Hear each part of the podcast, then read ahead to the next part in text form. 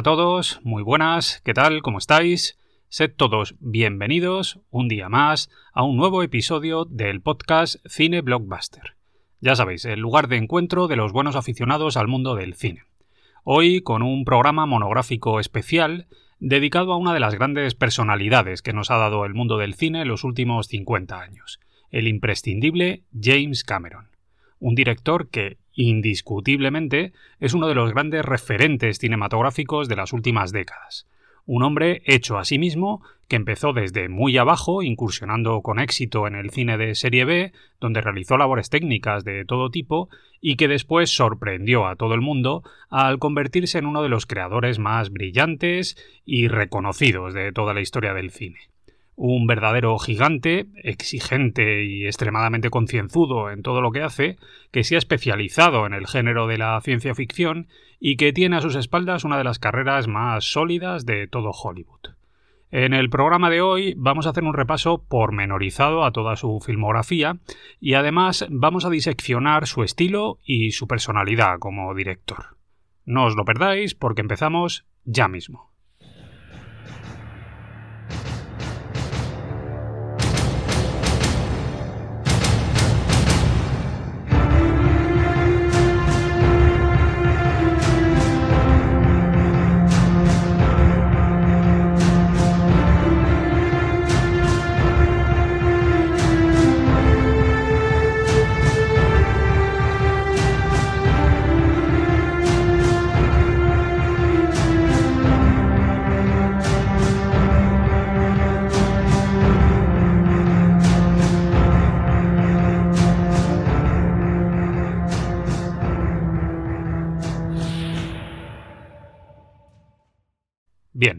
Ahora, si os parece, vamos a empezar como es debido. A este respecto, lo primero y más importante en un programa monográfico dedicado a una de las grandes personalidades de la historia del cine moderno es darle un pequeño repaso a la biografía del personaje en cuestión.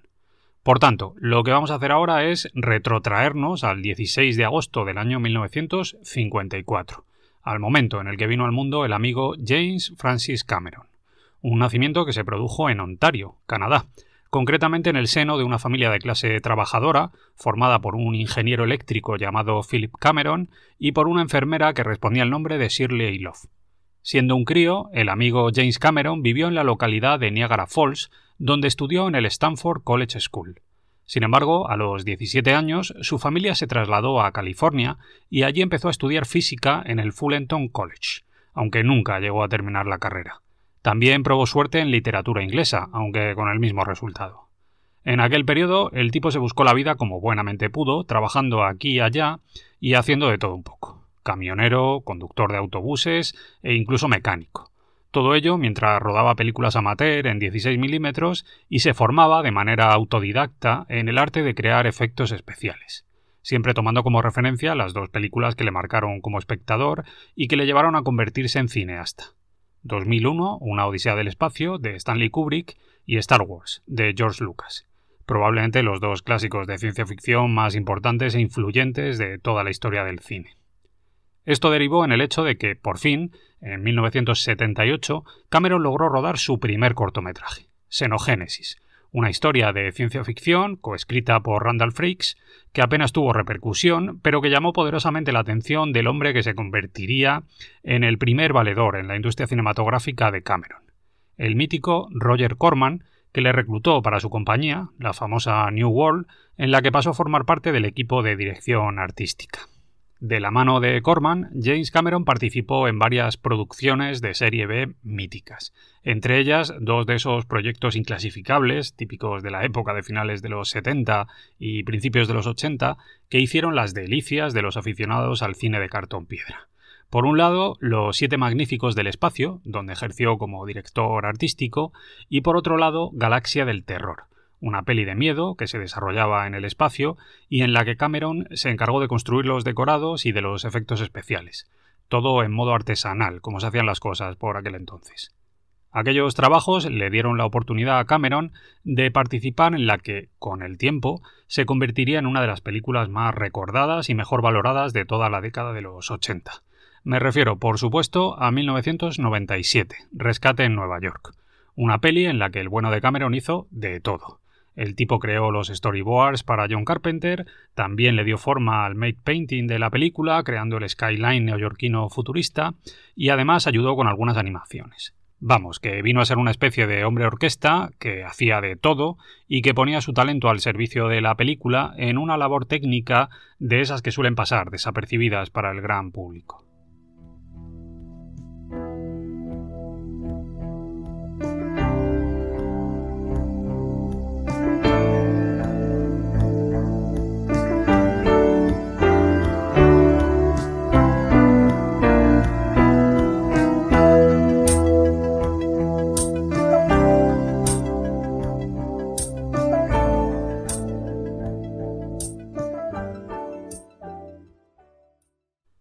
No obstante, la primera película de James Cameron como director no llegó hasta 1981, año en el que tuvo la oportunidad de ponerse a los mandos de Pirañas 2, Los vampiros del mar, una cinta de serie B que trataba de continuar con la propuesta ideada por Joe Dante en la primera película de la saga que llegó a los cines en 1978 y que, como otras muchas pelis de aquella época, se dedicaba a imitar el esquema argumental que también le había funcionado a Spielberg unos años antes con Tiburón. ¿Qué podemos decir de Pirañas 2? Bueno, pues en realidad poca cosa. Lo primero y más importante es que la peli es bastante floja. No empieza mal, eso es verdad, de hecho los primeros 15 o 20 minutos son correctos, pero luego se vuelve lenta y aburrida hasta límites inimaginables. Además, los efectos especiales son en general bastante decepcionantes. A nivel de análisis formal, eh, habría que decir que la película sirvió para que Cameron diera sus primeros pasos en el mundo de la dirección cinematográfica, en una experiencia que, por lo que él mismo ha contado, fue bastante corta y poco enriquecedora. Cameron tuvo serios problemas desde el principio, con los productores de la película por el enfoque que quería darle a la cinta y esto le acarreó muchísimos quebraderos de cabeza. Los tipos no compartían su visión de las cosas y tras varias semanas de rodaje terminaron despidiéndole para sustituirle por un director también desconocido en aquel momento llamado Ovidio Asonitis, del que por cierto nunca más se supo.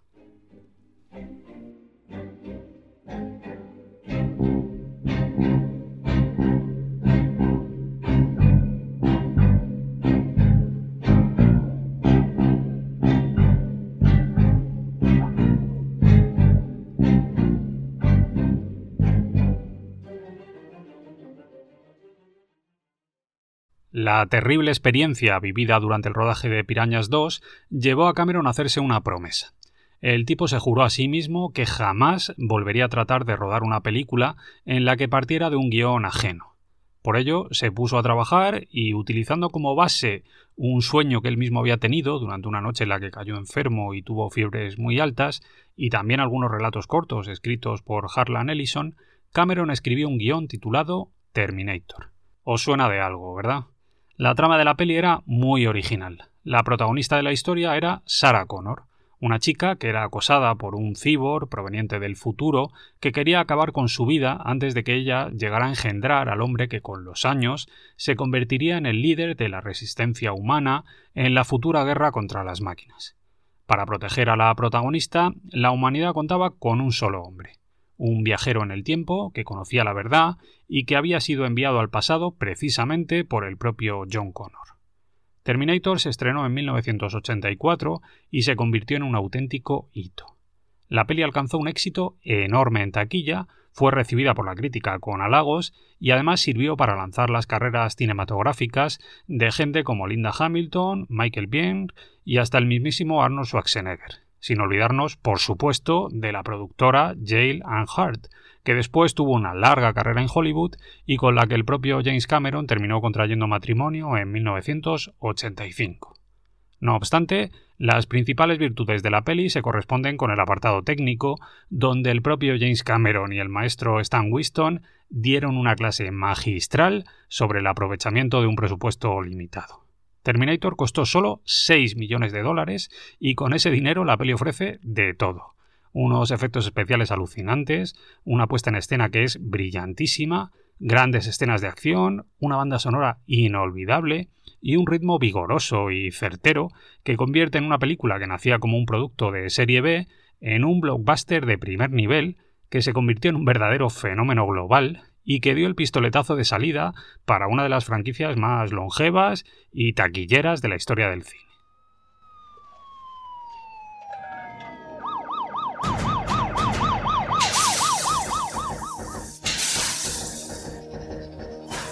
Sarah Connor. ¿Sí? Sarah Connor, acribillada brutalmente esta tarde.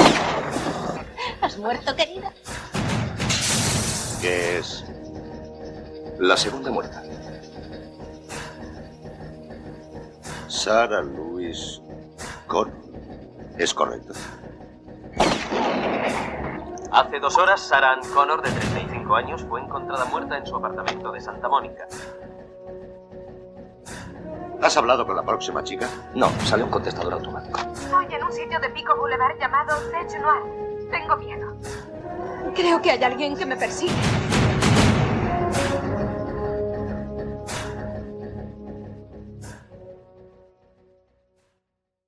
El éxito de Terminator y la buena acogida que tuvo otro de sus guiones, en este caso el de Rambo, Acorralado Parte 2, una peli en la que Cameron solo ejerció como guionista, terminaron lanzando su carrera a la primera línea hollywoodiense. Así, en 1986, nuestro protagonista del programa de hoy fue contratado para sustituir a Ridley Scott al frente de la segunda película de la saga Alien, en este caso Aliens, El Regreso una nueva aventura protagonizada por Sigourney Weaver y por la raza de los xenomorfos. De esta peli hay miles de historias que resultan interesantes, así que vamos a ir poco a poco. Para empezar, hay que decir que Cameron era fan absoluto de la primera película. Aquello hizo que él mismo se ofreciera a 20th Century Fox para trabajar en la secuela. El tipo se encerró en su casa durante varios días y terminó escribiendo un primer borrador del guion que envió al estudio y que acabó recibiendo el visto bueno de los productores. No obstante, en aquel momento existía un conflicto latente entre Fox y la propia Sigourney Weaver, provocado por un tema económico, y la compañía pidió a Cameron que modificara el guion, eliminando al personaje de Ripley, algo a lo que Cameron se negó en rotundo. Finalmente, tras muchas y tensas negociaciones, Fox terminó aceptando que Weaver fuera la protagonista de la peli, y esta, además, se llevó un sueldazo por su trabajo. Aliens el regreso, lógicamente, es una peli de ciencia ficción, pero al mismo tiempo también es una aventura que toma como referencia principal la estética de las películas bélicas y que profundiza en el terror desde una perspectiva más física que la de la primera película de la saga. El reparto de la peli, como ya mencioné antes, estuvo encabezado por Sigourney Weaver, que repetía en el papel de Ripley. Pero junto a ella tenemos un montón de nombres habituales en la filmografía del director canadiense. Michael Biehn, Bill Paxton, Lance Henriksen, Carrie Henn, Janet Goldstein, Al Matthews y por supuesto Paul Reiser, que tiene un papel pequeñito pero muy interesante. El rodaje se llevó a cabo en los míticos estudios Pinewood ubicados en Londres, y allí se vivieron momentos realmente tensos. Al parecer todo comenzó con los típicos piques entre el equipo técnico inglés y los actores norteamericanos un distanciamiento que dio pie a un montón de conflictos y también de discusiones en plató. Algo que después se agudizó cuando Cameron trató de forzar las cosas para cumplir con el estricto calendario de trabajo que él mismo había acordado con el estudio y que tropezó con las férreas normas impuestas por los sindicatos ingleses. La cosa terminó tan mal que hubo varios despidos y enfrentamientos personales.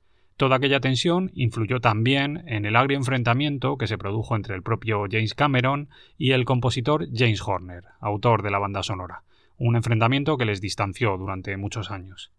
Finalmente, Aliens el regreso se estrenó en Estados Unidos el 18 de julio de 1986 y rápidamente se convirtió en un enorme éxito de taquilla con una recaudación de casi 200 millones en todo el mundo. Además, la peli obtuvo excelentes críticas y llegó a ganar dos premios Oscar, ambos en el apartado técnico. Dígame solo una cosa, Burke. Van a ir ustedes allí a destruirlos, ¿verdad? No a estudiarlos, ni a traerlos aquí, sino a eliminarlos. Ese es el plan. ¿Preparados, muchachos? Muy bien, nena. ¿Sois fuertes? ¡Sí! ¿Sois duros? ¡Sí! ¿Qué es lo que sois? ¡Más alto! ¡Vamos, fuera, fuera, fuera! ¡Moveos, moveos, moveos! El siguiente proyecto de Cameron llegó en 1989 y de nuevo fue una aventura de ciencia ficción, solo que esta vez ambientada en el ámbito submarino. Me refiero a Avis, una superproducción de gran presupuesto que contó con Ed Harris y con Mary Elizabeth Mastroianno en el reparto. ¿De qué va Avis?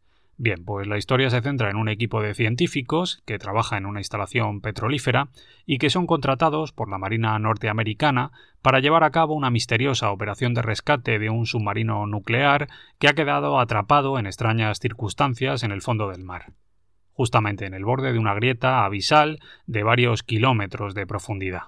Pero las cosas se complican allí abajo y los submarinistas se topan con una criatura extraña que proviene del espacio. La peli fue producida por 20th Century Fox y contó con un presupuesto de 45 millones. La idea original para el primer borrador del guion surgió cuando Cameron leyó varios relatos de ciencia ficción de autores como H.G. Wells o Francis Falagic que narraban historias sobre contactos submarinos con extraterrestres, algo que después se vio complementado por el visionado de un documental de National Geographic que hablaba sobre el desarrollo de vehículos de explotación subacuática. Respecto al rodaje, el propio Cameron reconoció que su empeño por grabar todas las escenas submarinas de un modo realista terminó convirtiéndose en un terrible suplicio. El equipo tuvo que entrenar durante varias semanas en las Islas Caimán para acostumbrarse a las inmersiones y después se trasladó hasta Carolina del Sur para rodar la fotografía principal de la película en los estudios Gaffney, que contaban con unas instalaciones bastante peculiares. Resulta que estos estudios de grabación estaban ubicados nada más y nada menos que en una antigua central nuclear. Y esto, claro, resultaba perfecto para las grabaciones, ya que la central contaba con varios tanques acuáticos gigantescos situados en los reactores. El rodaje se alargó durante cuatro meses y medio, algo completamente anormal en las producciones hollywoodienses que acostumbran a manejar plazos bastante más cortos. Además, los protagonistas, Ed Harris y Mary Elizabeth Mastroianno, se quejaron públicamente de que aquello había sido un verdadero infierno. Sesiones de grabación larguísimas, equipos de submarinismo muy pesados, muchos problemas técnicos y las habituales exigencias del propio Cameron, que no es precisamente una persona amable ni comprensiva en los rodajes. Por si todo esto fuera poco, además, la postproducción de la película también fue especialmente compleja.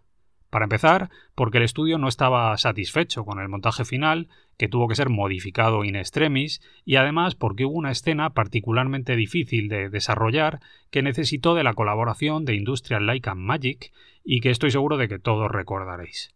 Me refiero a la famosa escena de la lengua de agua, creada por ordenador, que necesitó de técnicas pioneras para poder finalizarse y que de hecho fue tan difícil de hacer que incluso provocó un retraso en la fecha de estreno de la peli. Finalmente, Abyss terminó llegando a las pantallas de cine de todo el mundo el 9 de agosto de 1989 y alcanzó una recaudación de 90 millones a nivel mundial. Una cifra muy decepcionante si tenemos en cuenta la complejidad del rodaje y las expectativas que se habían depositado previamente en la cinta. Se podría decir que Abyss es, hasta ahora, el único fracaso comercial de James Cameron.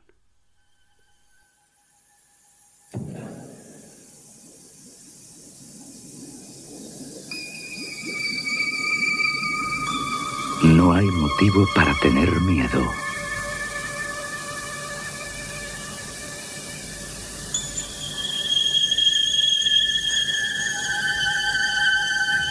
Puede creer que está solo, pero no lo está.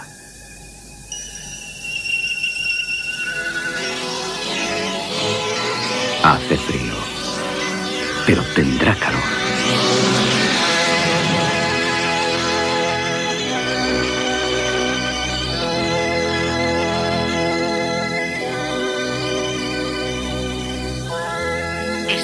3.500 metros. Te faltan dos kilómetros para llegar al fondo. Está oscuro, pero encontrará la luz. Tienes que hablarme, Bart, por favor.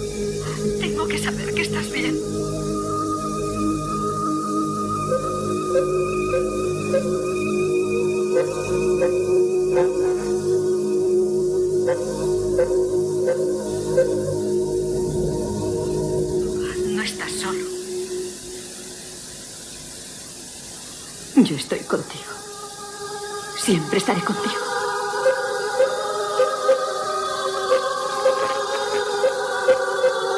¿Qué tipo de luces? Cuando llegue allí, lo entenderá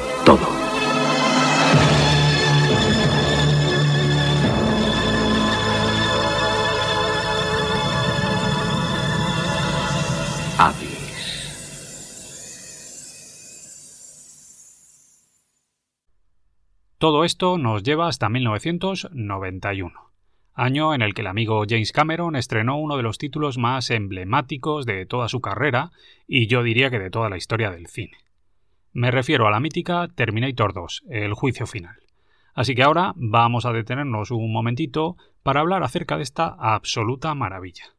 Como todos sabéis, la peli es una secuela.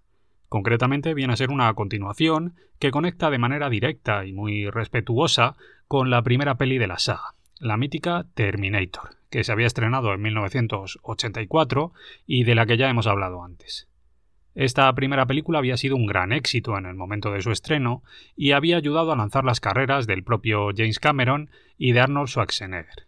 Sin embargo, pese al éxito de la cinta original, la secuela terminó retrasándose durante varios años debido a varias cuestiones que influyeron negativamente en la producción. Por un lado, hubo problemas con los efectos especiales. Esto se debió a que Cameron siempre ha sido un director extremadamente exigente en el apartado técnico de sus películas. Su perfeccionismo es legendario y llega hasta límites casi enfermizos. Por eso, el tipo no quiso poner en marcha Terminator 2 hasta que estuvo completamente seguro de que los efectos especiales hechos por ordenador iban a estar a la altura de lo que requería el guion de la peli. Algo con lo que ya había coqueteado en Abyss y que tuvo que ser perfeccionado por Industrial Light and Magic antes de que el proyecto recibiera luz verde. Por otro lado, hay que decir que hubo una lucha legal muy pero que muy compleja por la adquisición de los derechos de propiedad industrial de la franquicia, en la que se vieron implicadas la empresa Handal Films y la legendaria Carolco Pictures, una de las productoras más míticas de la historia del cine.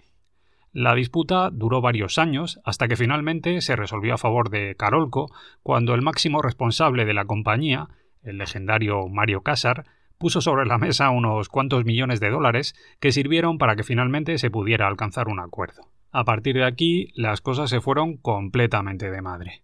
Los gastos de producción fueron enormes debido a las exigencias del propio Cameron, los sueldos de los protagonistas también se dispararon, y a esto habría que sumar las típicas piradas de pinza de Mario Casar, que eran legendarias, y que terminaron convirtiendo Terminator 2 en la película más cara de la historia del cine hasta ese momento. Respecto a la trama, bueno, pues todo lo sabéis. Terminator 2 hacía una reformulación de la estructura argumental de la primera entrega.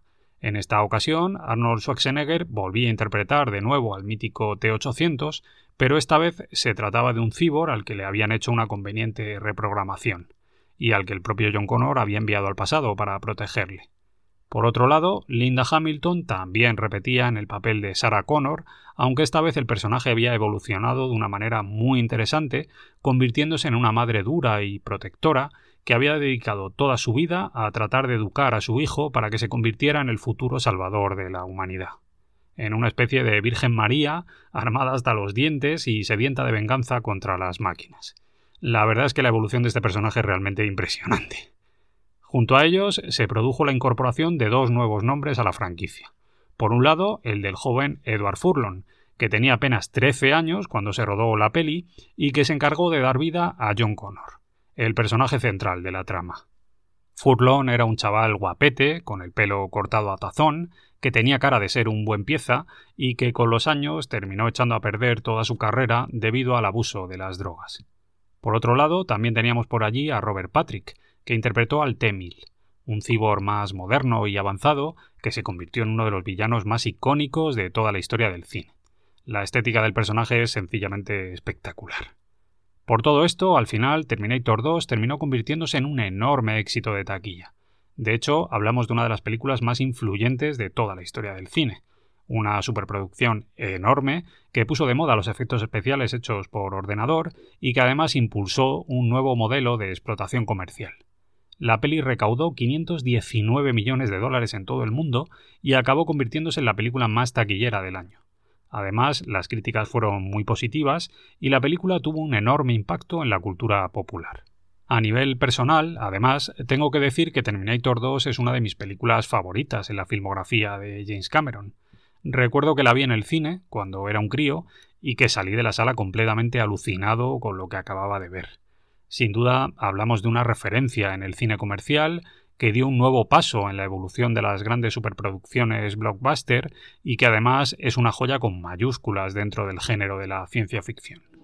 Tiene que dejarme ver a mi hijo. Corre un gran peligro.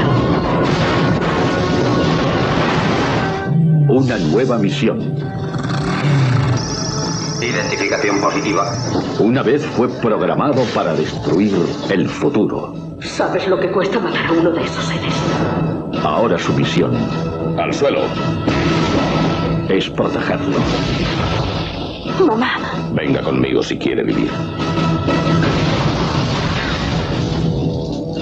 eres real. Su lealtad es para con un niño. ¿Quién te ha enviado? Tú mismo, dentro de 35 años. Y su enemigo Es un Terminator como tú, ¿verdad? Como yo no. es la máquina más mortal jamás construida. ¿No puede ser destruido? No hay información. Esta vez hay dos. Terminator 2. No puedes ir por ahí matando gente. ¿Por qué? Si usted quería haberlo visto todo. Mire otra vez. ¡Sigue bajando! Marchaos, ahora. Debemos seguir juntos.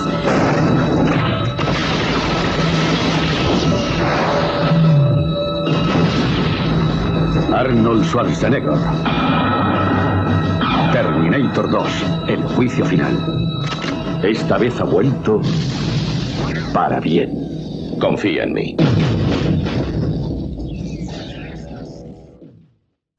Bien, pues seguimos avanzando y llegamos al año 1994.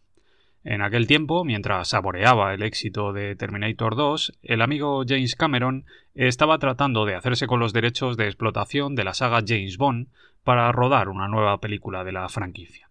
Sin embargo, finalmente, tras varios años de trabajo, aquellas negociaciones terminaron fracasando y en última instancia, aconsejado precisamente por su amigo Arnold Schwarzenegger, Cameron decidió dar un nuevo enfoque a aquella idea de hacer una película sobre las aventuras de un agente secreto, rodando una versión hollywoodiense de la peli Dos espías en mi cama, una comedia francesa que se había estrenado en 1991 y que no había tenido demasiado éxito a nivel internacional. Así fue como nació Mentiras Arriesgadas. Vamos a hablar un poquito acerca del proyecto. Mentiras Arriesgadas costó 115 millones de dólares y fue una de las películas más potentes de aquel periodo. Una superproducción enorme, con un elenco de campanillas formado por estrellas de la talla de Arnold Schwarzenegger, Jamie Lee Curtis, Tom Arnold, Eliza Dushku, Bill Paxton o Tia Carrere. La peli cuenta la historia de Harry Tasker, un hombre que lleva una doble vida oculta a todo el mundo. Por un lado, el tipo es un hombre de familia normal, con una vida aparentemente aburrida, que está casado y que tiene una hija adolescente. Por otro lado, Tasker es también una espía que trabaja para una agencia gubernamental ultrasecreta encargada de luchar contra el terrorismo. Sin embargo, todo se complica cuando Harry descubre que su mujer, Helen, se está viendo en secreto con un tipo que dice ser agente secreto y que en realidad solo quiere llevársela a la cama. Al mismo tiempo, unos terroristas se hacen con unas bombas nucleares que pretenden detonar en suelo norteamericano y terminan montándosela de Dios. Mentiras arriesgadas utiliza la premisa de la película francesa Dos espías en mi cama, pero Cameron se la lleva a su terreno y termina convirtiéndola en una espectacular película de acción, con potentísimos efectos especiales y con grandes dosis de comedia. Todo ello ubicado en la etapa en la que Schwarzenegger estaba tratando de darle un nuevo enfoque a su carrera, con pelis más ligeras, en las que trataba de explotar su vena cómica. De esta etapa también son títulos como Los gemelos golpean dos veces, Junior o El último gran héroe. La peli, además, contó con una pequeña, pero destacadísima, aparición de Charlton Heston en un papel secundario, en el que venía a ser una especie de homenaje, copia de Nick Fury en los cómics. Por si todo esto fuera poco, yo mencionaría también que la amiga Jamie Lee Curtis firma aquí uno de sus mejores trabajos. La verdad es que la mujer está sobradísima en el papel de Helen, una ama de casa tímida y apocada, que sin embargo termina desbocándose completamente y que protagoniza algunas de las mejores secuencias de toda la película. Entre ellas el famoso striptease, con el que nos sedujo a todos en su momento y que sin duda es una de las secuencias más recordadas de toda la cinta. Mentiras arriesgadas terminó siendo un éxito enorme a nivel internacional, con una recaudación de 388 millones de dólares en todo el mundo. De hecho, el éxito fue tan grande que la peli estuvo a punto de tener una secuela, que estaba en fase de preproducción a principios de los 2000, pero que fue paralizada tras los atentados del 11 de septiembre. A nivel personal, además, yo añadiría que la utilización que hacen en la peli de los aviones Harrier es acojonante. Todas las secuencias en las que aparecen los cazas estos son la puta hostia. Y también, por cierto, merece la pena recordar otros momentos brillantísimos de la peli, como la persecución inicial en caballo por la ciudad, el momento en el que el protagonista conoce al tipo este que está tratando de seducir a su mujer y donde sueña con partirle la puta cara, y sobre todo la famosa escena del tango, que es mítica y que después ha sido parodiada miles de veces. Hay que reconocer que Schwarzenegger está muy bien en esta peli. ¿Un tango? Mm. Oh. ¿Tango? Harry, Harry, déjate de tangos, no hay tiempo. ¿Me copias?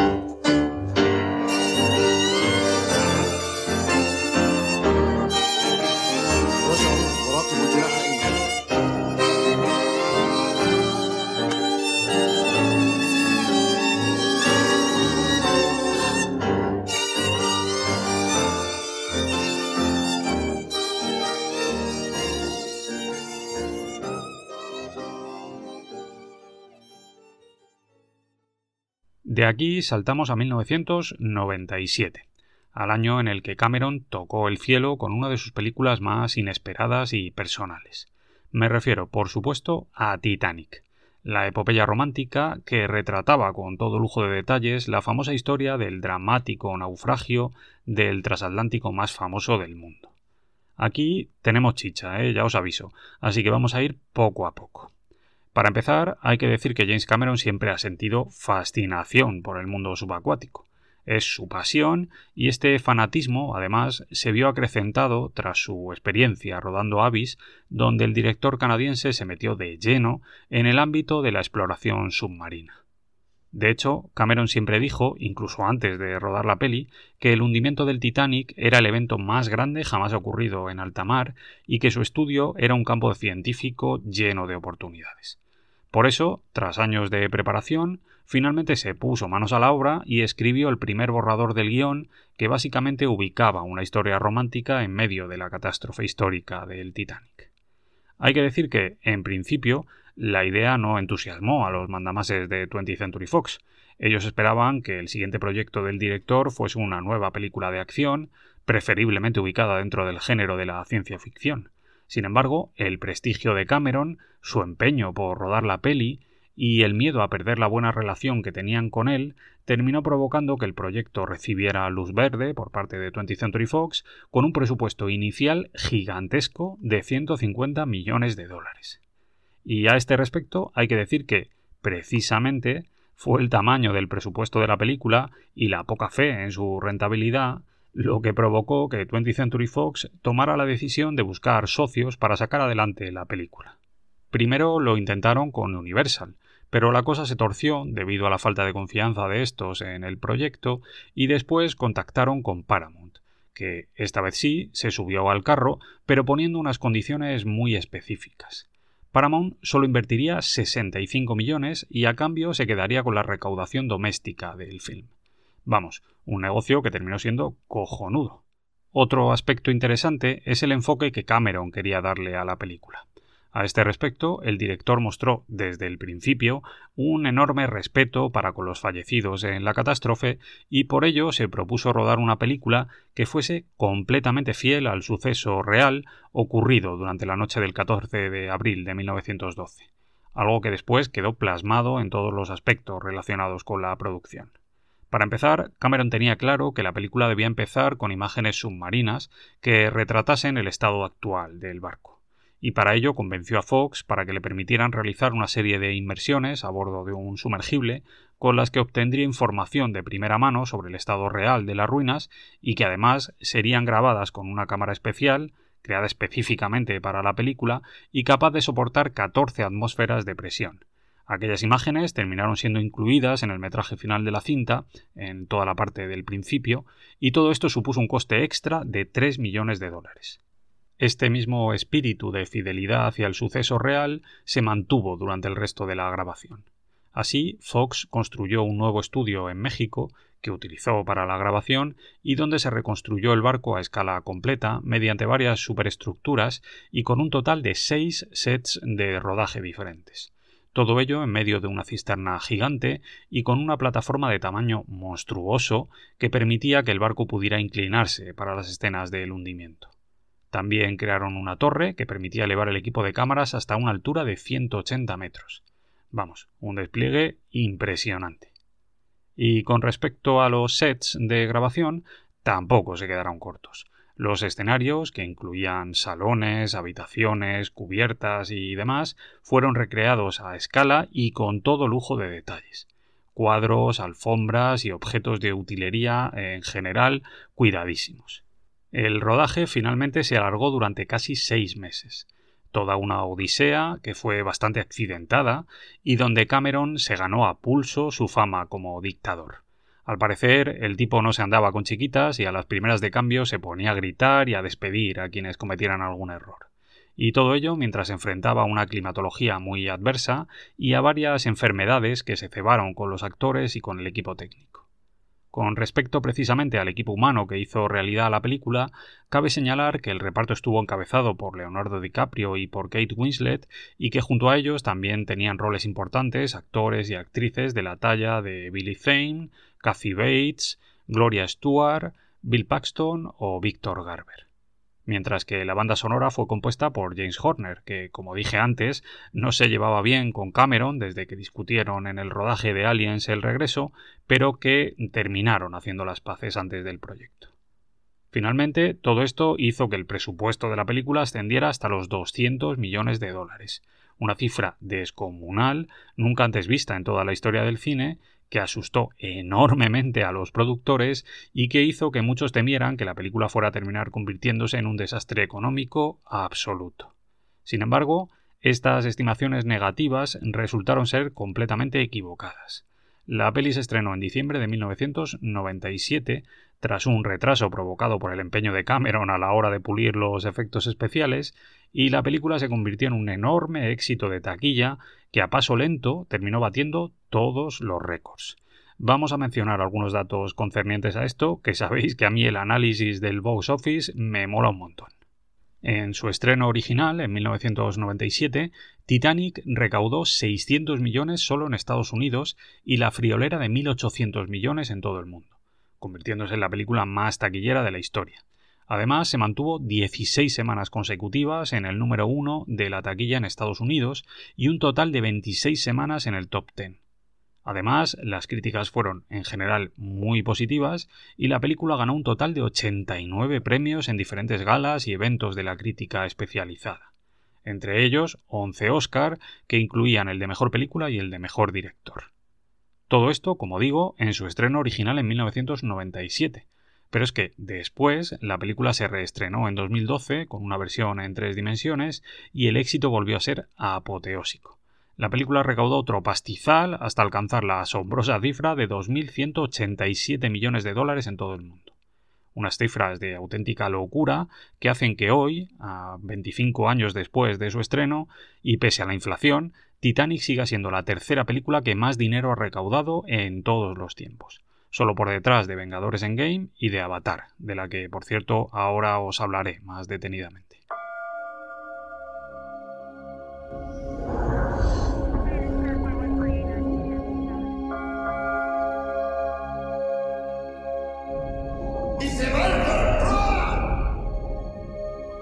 Llamaban al Titanic el buque de los sueños. Y lo era, realmente lo era. Eso es. Abre los ojos.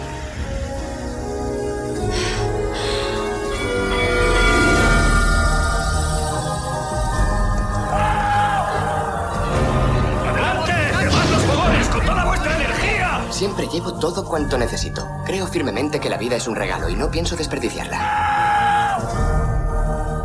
Nunca se sabe qué cartas te repartirán la próxima vez. Aprendes a aceptar la vida tal como viene. Me reuniré contigo.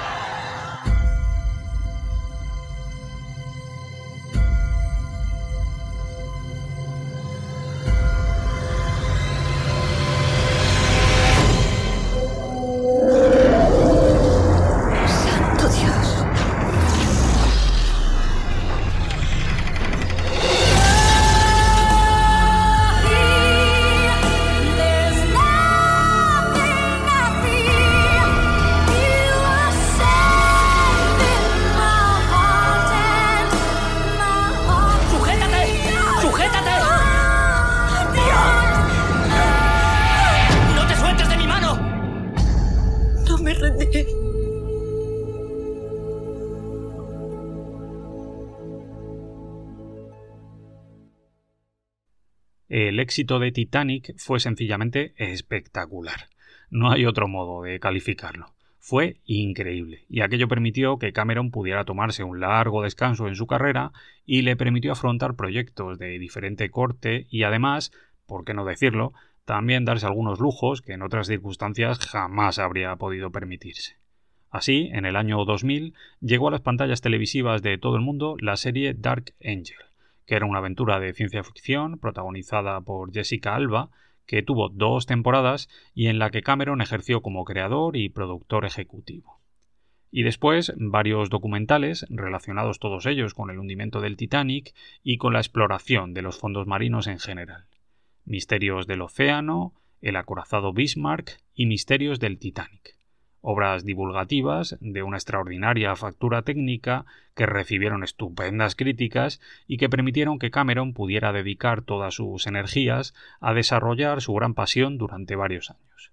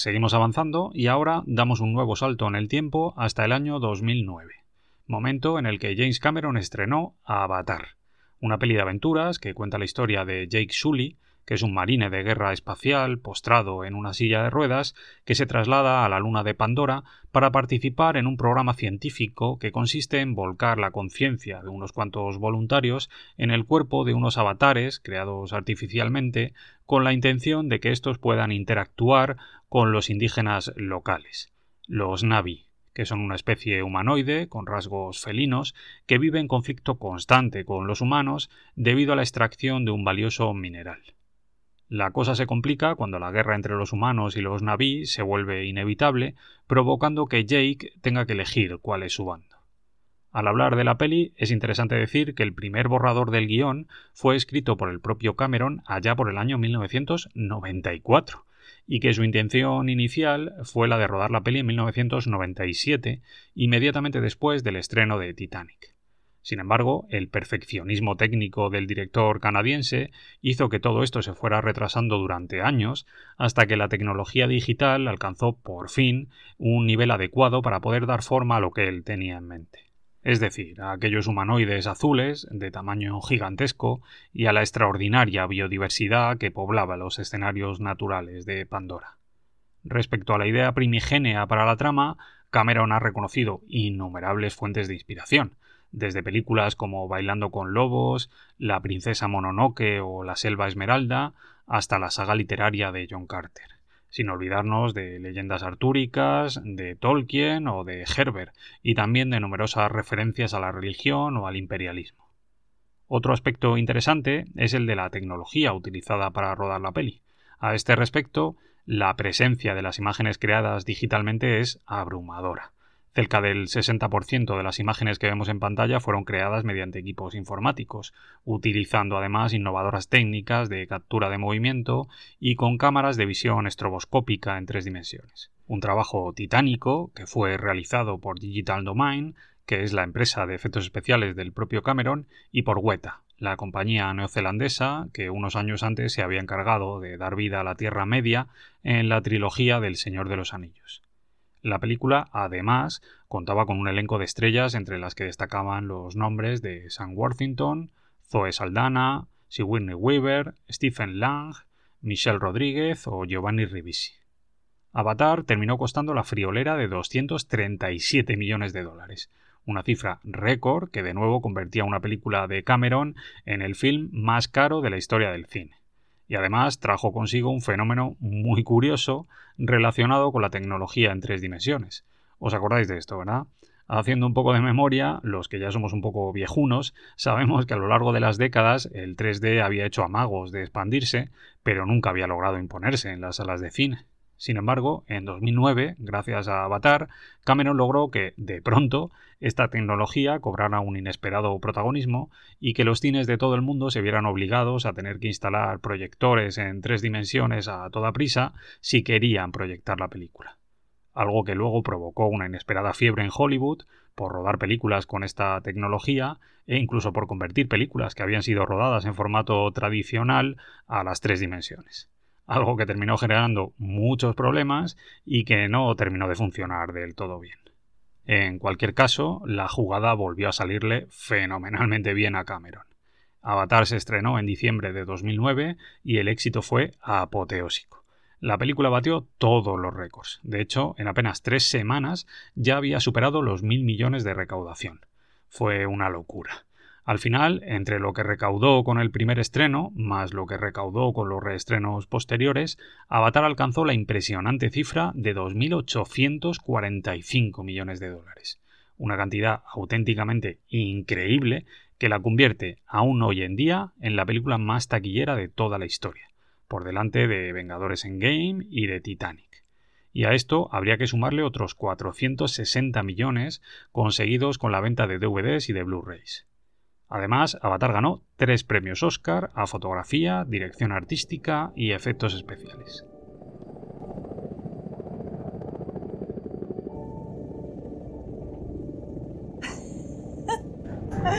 Deberíais veros la cara.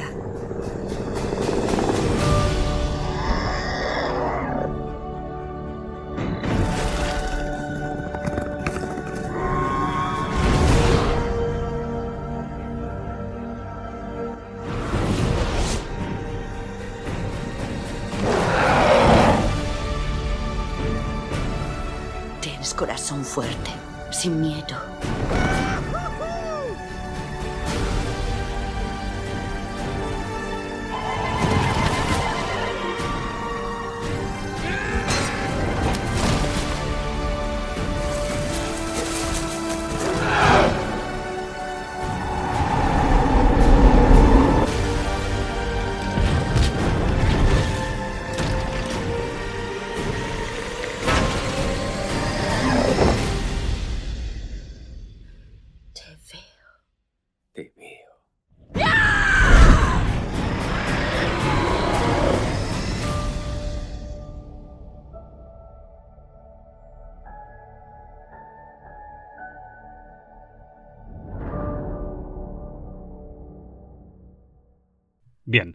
Pues llegados a este momento, yo creo que conviene que hagamos un pequeño alto en el camino para cederles la palabra a unos amigos, que son unos auténticos fenómenos, y a los que les he pedido que nos hablen de James Cameron y de la experiencia que han tenido a lo largo de los años con sus películas. Me refiero a la gente del podcast, puede ser una charla más. Unos cracks que se curran un contenido cojonudo y que además saben un montón sobre cine, música y sobre la vida en general.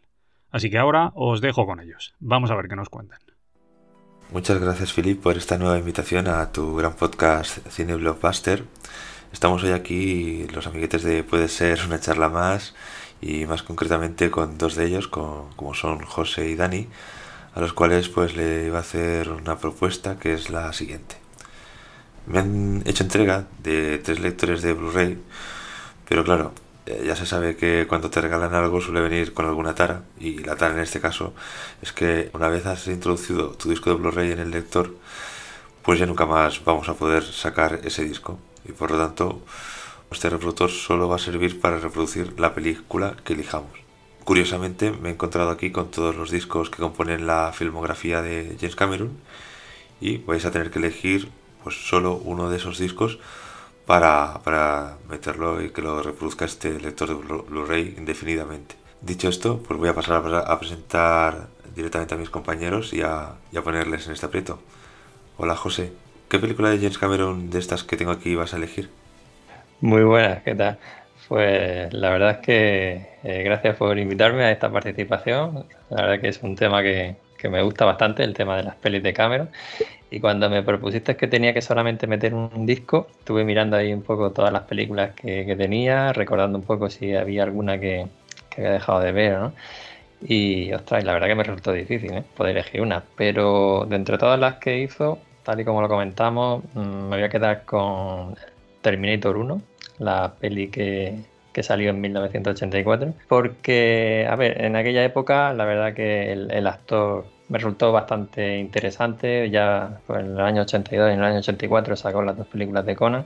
Y entonces fue un actor que me llamó mucho la atención y, encima cuando nos, nos, presenta esta propuesta de una película nueva de, de, un género que me encanta, como es la ciencia ficción y la acción. Entonces mezcla, mezcla esas dos, esas dos, eh, esos dos géneros que, que, me molan y encima con una ambientación, eh, la peli salió en el 84 y resulta que también está ambientada en el mismo año, en, Los Ángeles, en 1984. Y entonces, claro, esa, ambientación ochentera, eh, pues me gusta bastante. Me gusta bastante y encima mm, una película en la que se nos presenta desde el primer momento que arranca un inicio que no cae, es decir, empieza a un ritmo muy alto con la presentación de los dos personajes y, claro, todo muy místico, muy misterioso, porque vienen así como del futuro y demás. Y entonces, no sé, a mí la película me encantó mucho, por, también cómo, cómo está dirigida, por el tema de planos, cómo afronta la acción. Y sobre todo por, por la propuesta también de, de, lo que era en sí el, Terminator, ¿no? O el exterminador, como también lo llaman en, en, castellano. Un cyborg que viene del futuro y viene con una misión que es matar a, a Sarah Connor, interpretada por eh, Linda Hamilton, si no recuerdo mal. Sí. Y, luego la aportación de, Michael Bain, o bien, no sé cómo pronunciarlo bien, la verdad que le dio un punto muy humano, ¿no? Decir que eran dos humanos eh, huyendo y luchando constantemente contra una máquina, que era una máquina de matar, que, ni sentía miedo ni, ni, se iba a frenar. En ningún momento era el típico enemigo que continuamente te está persiguiendo y que tiene un acoso continuo y encima empezando a pegar balazos de todo tipo, con UCI, con recortadas, con pistolas con láser, o sea, la tecnología que en aquella época ochentera podía haber. Y la verdad que, claro, eh, con las armas que había en ese momento, pues no es ningún arma posible de, poder matar a este cyborg que, que va con esa misión. Y, la verdad es que ver un Arnold Schwarzenegger siendo un enemigo y siendo un, un personaje que es, como decía, un cyborg con, con esa apariencia de medio humano y tal, a mí me, encantó y fue una película que bueno que fue la que inició ¿no? toda, toda la historia de, Terminator y, entre Terminator 1 y Terminator 2 la verdad que no sabría cuál quedarme pero me quedo con esta primera por un poco lo que marcó ¿no? el inicio de, esta saga bueno y, Dani toma aquí tienes tu reproductor de Blu-ray y a ver elige una película de, la filmografía de, Cameron Hola, buenas, gracias por, por el regalo, Alex, te, te, lo agradezco y mira, ya tengo Blu-ray. Y voy a aprovecharlo precisamente para poner un DVD y por varias cosas voy a elegir esta gran película de, James Cameron que, sé que voy a disfrutar en, cada visionado. No puedo hablar de otra que no sea Titanic. Una película que desde el momento en que apareció, yo creo que ha tenido siempre un halo, una mística especial el detalle enfermizo que, tiene James Cameron y la, pasión con la que afronta todas sus películas se nota especialmente en, un proyecto como el de Titanic, fue un proyecto mastodónico de más de 200 millones de presupuesto, que al final ha terminado siendo, no sé si la segunda o la tercera película más taquillera de la historia del cine.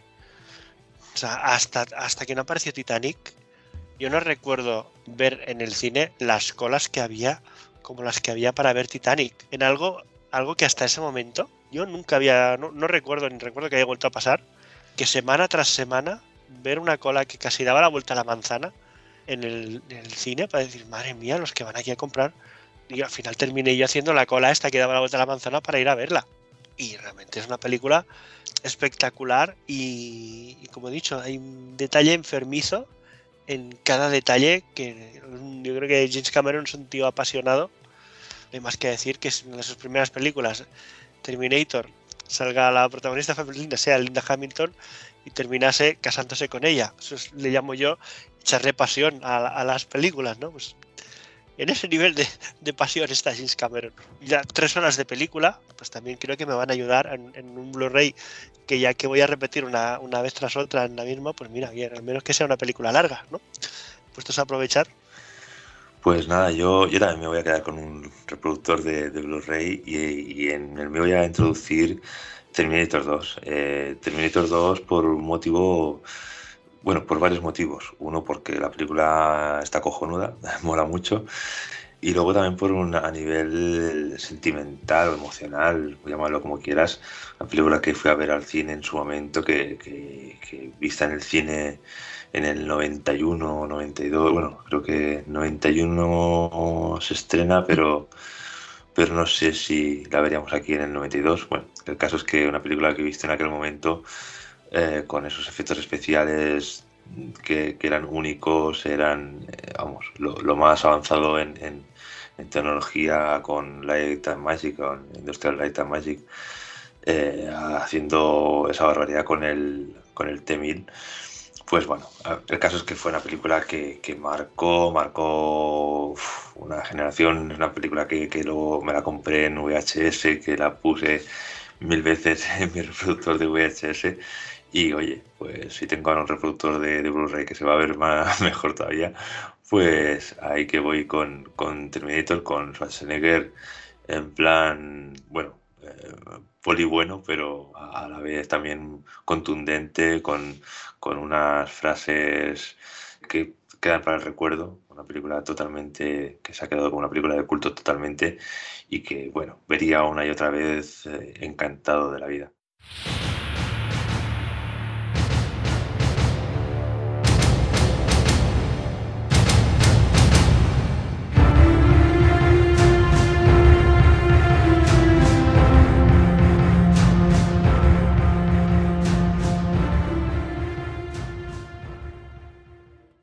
Fenomenal. Muchísimas gracias amigos de Puede ser una charla más. Sois unos verdaderos cracks. Es un placer contar con vosotros en el programa. Y ahora seguimos avanzando. Para hacerlo, recuperamos el hilo por donde lo habíamos dejado antes. Es decir, recordando que de momento Avatar es la última película estrenada por James Cameron en cines.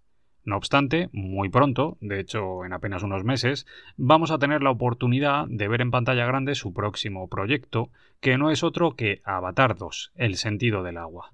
Es decir, la primera de las continuaciones de Avatar, una saga en la que ha seguido trabajando durante todos estos años y de la que se ha anunciado que en total, y tras un montón de retrasos, van a hacerse cuatro continuaciones. Con respecto a esta primera secuela, que como os digo se va a llamar Avatar 2 El sentido del agua, de momento la verdad es que se sabe muy poco. solo que se va a estrenar estas navidades y que se va a centrar en contarnos las aventuras de la familia formada por Jake y por Neytiri, mostrándonos las profundidades oceánicas de Pandora. Al parecer, la película va a servir para ampliar el universo de la franquicia con la llegada de nuevas tribus Navi y con más información sobre el planeta Polifemo y sus satélites. En el reparto volvemos a contar con los protagonistas de la primera película, incluidos, de algún modo, los desaparecidos Winnie Weaver y Stephen Lang, a los que ahora se suman los nombres de Kate Winslet, o Ona Chaplin o Michelle Yeoh. Y el presupuesto, por supuesto, tratándose de una película de Cameron, vuelve a ser enorme, en este caso 250 millones de dólares. Por otra parte, antes de dar por finalizado el programa y dejando ya de lado Avatar, quiero aprovechar la oportunidad para hablar un poco acerca de otros proyectos en los que, de un modo u otro, James Cameron ha estado involucrado a lo largo de los años. Y para hacerlo, vamos a viajar a principios de los 90, cuando Cameron saboreaba las mieles del éxito tras Terminator 2 y la productora Carolco estaba buscando nuevos proyectos blockbuster a los que hincarles el diente. Así fue como surgió la idea de hacer una versión cinematográfica de Spider-Man, para la que el propio Cameron, que era fan del personaje, llegó a escribir un guion. Hablamos de los años en los que el universo cinematográfico de Marvel todavía no existía y en los que la presencia de superhéroes en pantalla grande se limitaba a las aventuras del Superman de Christopher Reeve o al Batman de Michael Keaton.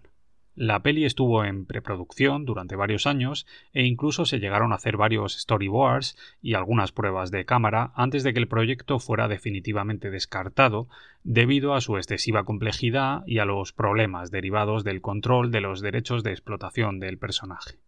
Incluso se llegó a hablar de nombres para el reparto, empezando por Leonardo DiCaprio como Spider-Man o Arnold Schwarzenegger como Octopus. No obstante, no todo se perdió en el olvido Muchas de las ideas que Cameron desarrolló para su guion fueron reutilizadas después en la versión que Sam Raimi rodó a principios de los 2000 con Tobey Maguire como protagonista. Del mismo modo, otro proyecto en el que Cameron estuvo involucrado, aunque en este caso de un modo tangencial, fue el de Días extraños, la estupenda película dirigida por Catherine Bigelow en 1995, en la que nos mostraban un futuro distópico en el que unos cuantos desalmados movían en el mercado negro una tecnología que permitía grabar las experiencias vividas por la gente para que otros pudieran disfrutarlas en primera persona. La peli es cojonuda y en ella se hace evidentísima la influencia de Cameron en varios aspectos. Todo ello debido a que el propio Cameron y Catherine Bigelow, la directora, habían estado casados y el propio Cameron colaboró en muchos aspectos de la producción. Desde el desarrollo del guion hasta su aportación técnica en las escenas grabadas en primera persona, en modo subjetivo, que se ven en la peli y que son una auténtica pasada. Esta parte es para quitarse el sombrero, es acojonante. No obstante, la aportación de Cameron no fue acreditada y además la película, de manera muy injusta, terminó convirtiéndose en un desastre estrepitoso en taquilla. De hecho, está considerada como uno de los fracasos económicos más dramáticos de todos los tiempos. Para que os hagáis una idea, Diez extraños costó 42 millones de dólares y solo recaudó 7 a nivel mundial. Vamos, un desastre sin paliativos. Y de aquí saltamos a 2019, año en el que se estrenó el que, hasta ahora, es el último proyecto en el que Cameron ha estado involucrado de un modo indirecto. En este caso, Alita, Ángel de Combate. Otra peli de ciencia ficción que, como digo, se estrenó en 2019 bajo la dirección de Robert Rodríguez y que estaba basada en el manga creada por Yukito Kishiro en 1991. ¿Qué pinta el amigo Cameron en todo esto? Bueno, pues es sencillo. A principios de los 90, Cameron descubrió este manga de estética cyberpunk gracias a su amigo Guillermo del Toro, y la verdad es que se quedó absolutamente prendado. Al tipo le encantó la historia y además llegó a la conclusión de que la estética de los dibujos ofrecía enormes oportunidades a nivel cinematográfico. De hecho, en el año 2000, mientras trabajaba en la serie Dark Angel, Cameron llegó a anunciar públicamente que Alita sería su siguiente película y que el proyecto se encontraba en una etapa de producción bastante avanzada. No obstante, después de aquello, la cosa se enfrió un poco cuando Cameron cambió de opinión y decidió dar prioridad al proyecto de Avatar y a sus secuelas, dejando a Alita en stand-by por un tiempo indefinido. Y todo esto nos lleva hasta el año 2019, cuando Cameron definitivamente cedió su puesto como director de la película a Robert Rodríguez y se reservó para sí mismo únicamente la labor de productor. Así, la película se estrenó en el mes de febrero de aquel 2019 con 175 millones de presupuesto y con un reparto formado por estrellas como Christoph Waltz o Jennifer Connelly. Y la verdad es que, sin hacer mucho ruido, Alita, Ángel de Combate, logró recaudar la nada desdeñable cifra de 536 millones de dólares en todo el mundo. Vamos, que fue un éxito en toda regla.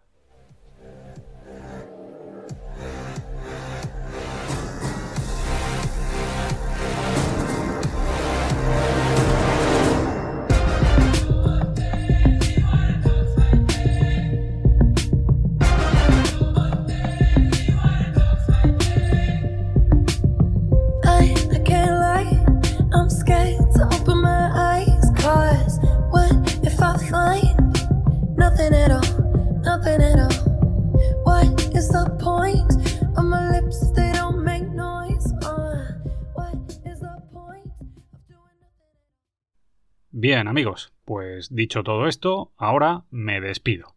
Pero antes de marcharme, quiero recordaros que si os ha gustado el contenido del programa, podéis seguirme en iVoox, en Spotify y en el resto de plataformas. Y también en redes sociales a través de Twitter y de Instagram. Os animo a todos a que os suscribáis al podcast y a que me ayudéis a seguir creciendo con vuestros likes, que siempre son bienvenidos. Un abrazo a todos, nos vemos muy pronto.